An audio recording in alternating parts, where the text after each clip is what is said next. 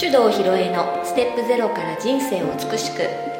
この番組では自分らしさを輝かせながら生きるためのエッセンスをお伝えしていきます。日々の暮らしの中にちょっとした気づきのスパイスをお届けします。こんにちは大阪香織です。それでは今日もネイチャー理論マスターコーチの手動ひろえさんにお話をお聞きしていきます。こんにちはひろえち。はいこんにちは。今日はもうね暑くて頭が回らない。そうなの。暑くて全然口も回らないし頭も回らない、ね33度ですか？今日も。はいそうですよ、はいえーね、西日本の皆さんに比べるとだいぶマシではありますけどもうん。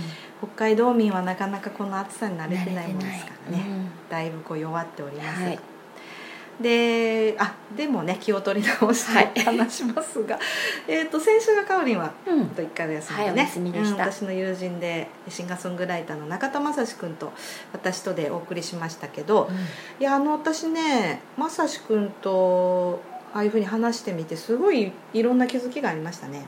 どんなことがうん、あの多分ねかおりんも聞いてくれて、さっきねちょっと話した、そのすごく感覚が同じだなって。私感覚似てるなと思って聞いてたんですようん。ね、でしょ、うん。私たちもね全くそんな感じです。うん。あ同じ方向性だなとか、うん。感じてるもの見えてる世界が非常に共通してるなってうん。いう感じでね、うん。話してたんですけど。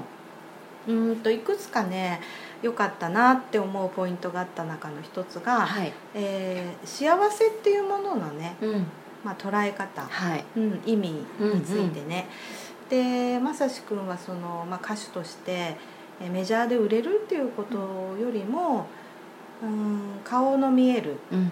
経済であったり、つながりうん。っていうものの中にねやっぱ幸せの本質的な幸せがあるっていうそういう話をしてくれて、そこがね非常に大きな、うん、ポイントだなと思ったうんです。んそうですね、うん。私もそこはあそうそうそうって聞いててうん。自分の中でもね、うん。再認識というか、うんしたかなっていう部分でしたね。で,、えーでその中でね私も改めて、まあ、に移住してきた理由なんかも話しましたけど、うん。同じでやっぱり顔の見えるつながりの中で、まあ、生活が成り立つっていうこと、うん。うん。が、まあ、幸せっていう感覚にすごくね、うん。今はそっちに近いかなって思ったわけです。はい。うん、であの、まあ、幸せとはって聞かれると、まあ皆さんいろんな、えー定義をすると思うんだけど、うんんなんか、まあ、例えばかおりんだったらどんな風に言いますか、幸せですか、ん。私が幸せ自分がこう満ちてる時ですよね、うん、いいね。満たされてる時。そうそうそう、うん。私もそういう感覚うです、ん。でその自分が満たされているからこそ、うん。周りの人に対してね、うん。優しく接することもできるし、はい。まあ、相手に貢献しようという積極的な気持ちが生まれたりうん。すると思うんで、まあ、自分が満たされてるっていうのが本当に基本で、じゃあ何によって満たされるかっていうとこなんんですすよ。うん。でねその流れの変化っていうものをね改めてまさしくんと話してる中で私も「うんそうだそうだそうだった」って、うんうん。でそれはね自分の考え方の変化ともまたねうん。一致してる感じがあるわけ。うーんで私はあの1970年生まれなのでですね、えー親世代はですねいわゆる団塊の世代という感じ、うん、猛烈社員タイプ、うん。うん、一生懸命家庭を顧みずにとにかくがむしゃらに働いて、えー家を建てるとか、いい車に乗るとかね、まあ家族で旅行に行くとか。うん。そういうことが幸せだっていうなんかそういう定義がなんとなくあったかな。うんうん。うん。で、えーまあどんどんどんどんまだまだね多少オイルショックとかでへこんだにしてもまあなんかどんどん豊かになっていく。経済的に金銭的に豊かになっていくっていうのが、まあ、みんなが考える幸せっていう形だったのかなってうん。思うわけ。そうですね。うん。うん。だからあのそれがずっといくとねなんか比較するようになるんだよね。人とですか？うん。周りと。そうそう、んいいなスコンちゃんあんないい車乗ってて、うんうん。何々さんこんな立派な家建てたんだねとか。うちもそうなりたいみたいな、うん。うん、でそうなってないとなんでうちはこんなに貧乏なんだ？みたいな感じとか。ね、まあそういうふうにこう経済的貨幣経済的にね幸せっていうことが長く続いてきたんだと思うんだけど、うん。で、えーでも今はあのまさしくんがねその本質に立ち返る時期だって言ったのが、あそういうことだよなって思ったんだけどね、あの本質っていう言葉はまあいろんな解釈があると思うけど例えば、えー生きるっていうことにねフォーカスして自分がもう生命を維持するっていうことが本質だとしたらそれにはあんまり必要のないものが溢れ返っているような気がするよねと、うん。うん。うん、そういうことにやっぱ気が付くようになってね。うん。であのいやもちろん物欲がないわけじゃないけど、そんなにそんなに豪華なものもいらないし、うん、日々日々こうあの健康に笑って暮らせるんであればそれで十分というか十分すぎる満たされ具合だなと、うんうんうんそうですうんそういう感じを持つんだよね。うん。うん。でねあの、まあ、人とのつながりが、まあ、幸せだっていうことをね少しもうちょっと考えてみたいなと思うんだけど、でその時にやっぱりねあの、まあえー東日本大震災の話をね、まあ、前回もその話が出てきたけど、えーあれをターニングポイントとして、えー指摘する人がやっぱすごく多いと思うんだよね。であれはある意味一時的にではあるんだけどうんそのお金による経済が破綻しちゃった状態だったと思うんだよね。でそういう時に何が一番頼りになったかっていうとそこはもうつながり、うん。うんうん、だったと思うんだよね。はい。それでまあそこでのつながりは昔ながらの遅延的なつながりとか、うん。まあ、血縁のつながりももちろんあったし、あのまあ、今の時代ならではだなっていうつながりもあったと思うんだよね。で私が結構あの、まあ、学んでいる一人の先生がいて、うん西条武雄先生っていらっしゃるんだけど西条先生はあのそその被災地にご親戚がいらしたっていうこともあったんだけど、今ねあのスマートサプライっていう被災地に支援物資を効果的に送るようなことをやっててね今回の豪雨災害の時もその仕組みがすごくうまく働いたんだけど、簡単に言うとアマゾンみたいな、うん。ああいう通販の仕組みを使って、えー物資を必要としてるところにどんどん届けちゃうやり方なの、直接ね直接。うん。その役場の物資集積所ととかに届けるんじゃなくて、うんうん。えー、とここの地区のこの人の家に送ってくださいみたいな感じでやってんだけど、その原型を作られたわけですね、うん。その東日本大震災の時だからそういう、まあ、ある意味インターネットを介したうん。つながりみたいなものっていうのは現代的なものなんだけど、でもそれもあのちゃんとね送るのにはまあ名前がねうん。ちゃんと個人情報を明らかにしできないからある意味ちゃんと自発的にそういうツールを使ってでもつながりを作るっていううん。そういう現れだったと思うんだよね、うん。だからちょっとそういう方法は多様化してるけどやっぱりつながりでもってやった方がずっとうまくいったわけね。うん。でそのつながりじゃなくって役所みたいなところが間に入って、うん。えー指揮命令をしようとすると混乱してしまったということがあったと思うんだよね。はい。うん、だから人と人とが直接つながり合って助け合うっていうことのパワーみたいなのを、うん。やっぱりあの時に感じた人が多かったんであそこから価値観が変わりましたっていううんうん。そういう人多いのかなと思うんだよね。なるほどね。うん。で私たちはでもその時にうーんもっと大事にしなきゃいけないなと思ったのは、まあ、実際にあの普段一緒に地域で生活してる顔の見える人同士のつながりっていうのをねもっとより強めていかなきゃいけないんじゃないかなって、私なんかは結構思ったんだよね。やっぱりね、まあ、都会とはここの地域とはね、まあ、こう比べられないうん。うんけれども私もこういちっちゃい町に住んでるので、うん。この住んでる地域の方々うんうん。との交流とか、あ今日はいないからちょっと気をつけて見てあげた方がいいかなっていうこうなんて言うんでしょう防犯意識だったり、うんうん。お年寄りの方なのであちょっと今転んだかもうんっていうのもすごく注意して見てるんですよね、でもこれってすごく大事だなってうん今感じてるところかなっていそうなの、うん、まあ私はずっと札幌に生まれ育ったんで、うん。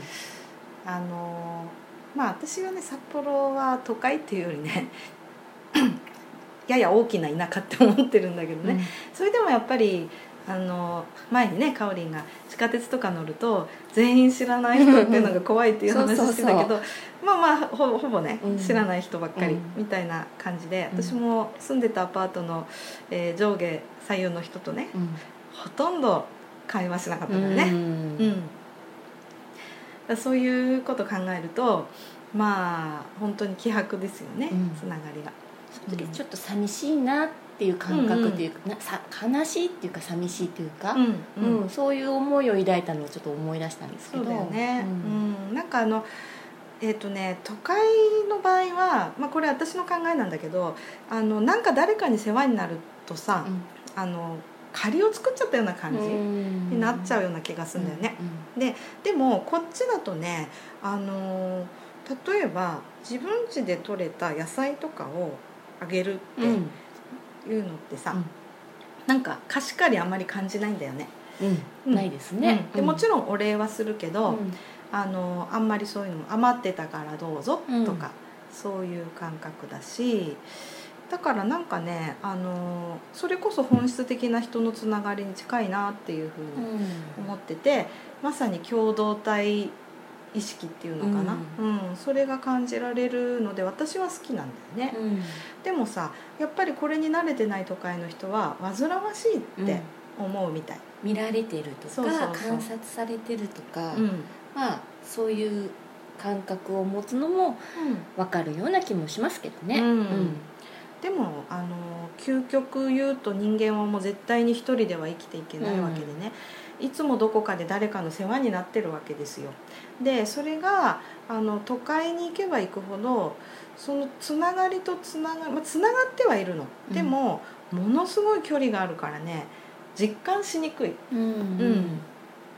だから例えばうーんとうちの息子はまあ札幌で中学校まで終わってこっち来たからね初めてこの間ね畑仕事のアルバイトに行ったわけ、うん、でそこんちのまあおじさんいつも野菜くれるんだけど多分ねそこのおじさんからもらったトマトも買ってきたトマトもあんまり意識しないで食べてたと思うんだよ。うん。でも自分が行ってあの手伝わせてもらってね。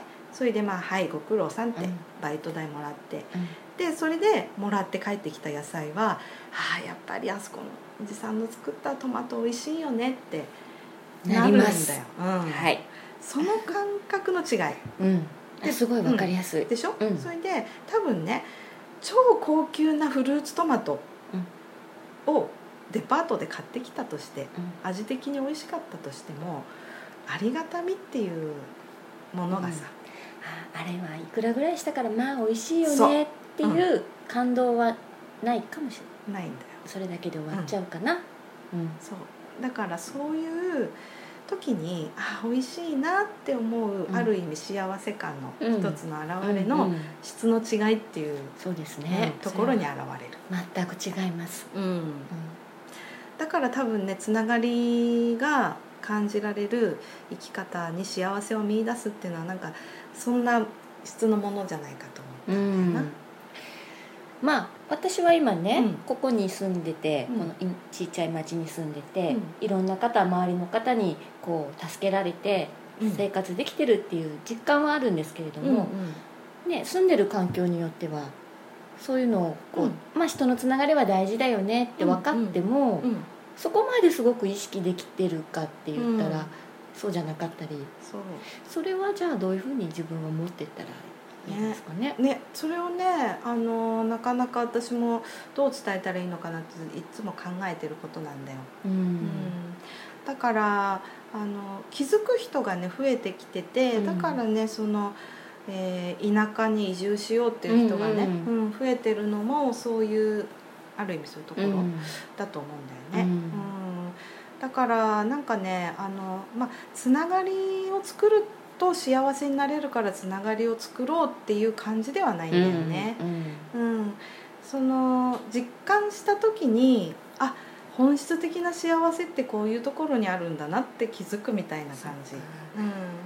そうですね、うん。なんかこうつな人のつながりが大事って、うん。自分か自分が一人で勝手に思ってても、うん。自分の近くに周りにいる人もうん。同じようにちょっと感じてないと、うん。そのは幸せっていう、うんうん。それもないですよね。ないの、うん、だからそういうのってねやっぱ自分が実感しないとねそうですなかなか伝わらない。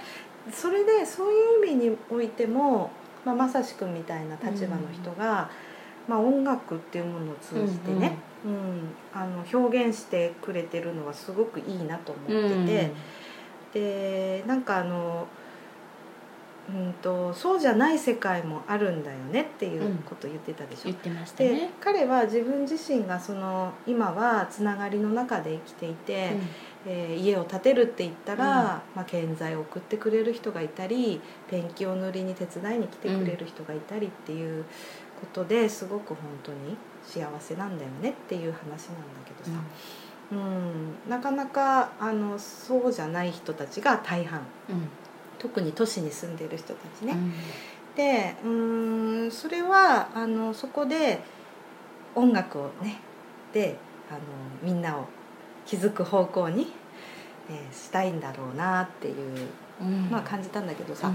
であの私もだからそれで、えーそれのことをねあっち側の世界とこっち側の世界なんていう表現で、してみたりするんだけども、うんとそれは何かこうそういうふうに言っちゃうとまだ隔たりがねうん。できちゃうので逆効果になっちゃうと思うんだけど、うん。えー、と簡単に言うとうん物質的なものじゃないものの方が本質的に豊かなんだっていうことに気づいている人とそうでない人みたいな感じ。なんか今のひろいちの言葉で、あうん。そういう考えを持ってたうん、うん、世界一貧乏な大統領いたなと思って。そうだそうだ、うん。うんうん。えー、ムヒカさんだったっけ？私は忘れてしまいましたがうん。そうです。うん。あのたもそうだし、うん。あとはえっ、と GNP ではなくてうん。GNH というのありますね。えジェネラルナショナルハピネスですよ。ハブータン、ううん。ん、は国民総幸福度みたいな非常に高い国だとはい。言われていて、うんで日本はね経済大国と言われながら、えー幸せですかっていう問いに対してノーと答える人の割合が非常に多いとうん。いうふうによく聞かれるし、うん。あと子どもたちにね将来に希望が持てるかって聞くと、ノーっていう人が多いんだってね、うん。うん。まあ、そういうとこともつながってくるわけ。そうですね。ね、ブータンなんてよくあんなとこで生活できるよなみたいな、うん。ね、あんな崖みたいなとこみんな住んでて、です。過酷なね、うん。か家庭家庭じゃなくてあの、うん環境というかね、うんところでも幸せって感じるその心ってね、うん。うんっどんな風になってるんだろうていうふうに思うよね。よねでそれはやっぱりあの私も、うん、いろんな学びを通じて気づいたのは、まあ、幸せっていうのはね、うん、なるもんじゃなくてあることに気づくものなんだっていうね、うんなんか自分でですね。そうそうそう、うん。まあ、宗教めいていると言われるかもしれないけど。だってあのよくね私もこう研修の講師で行ったりとかすると、まあたまにあの魔法の質問のワークでねうん。最近うまくいってることは何ですか？3つ書いてくださいなんてね、それをちょっと伝え合いましょうみたいなワークするんだけど、全く書けない人とかいるの。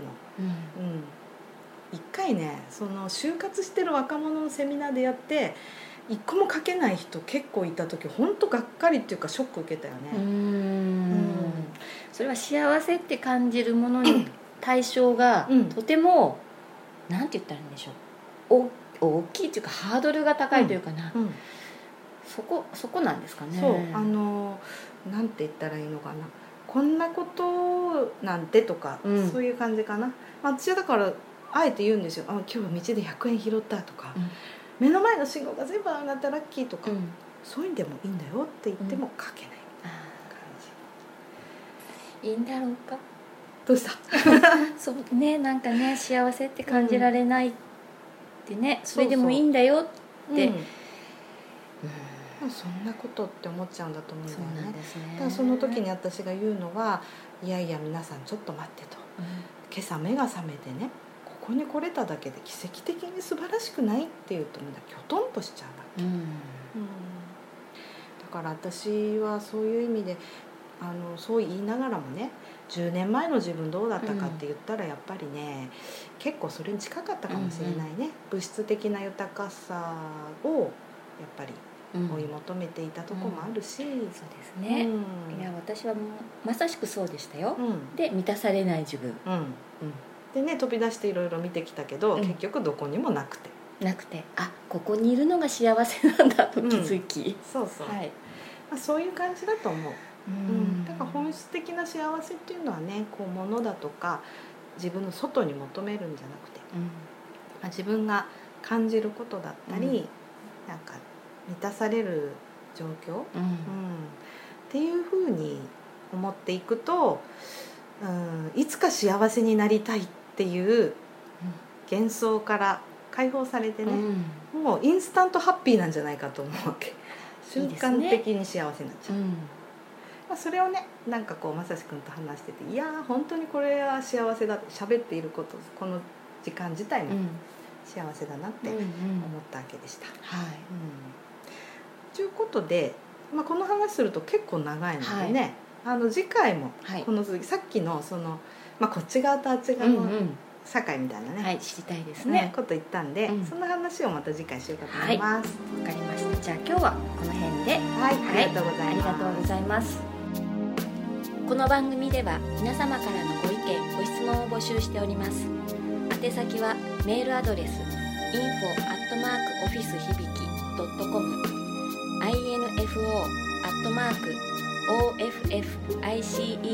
hibiki.com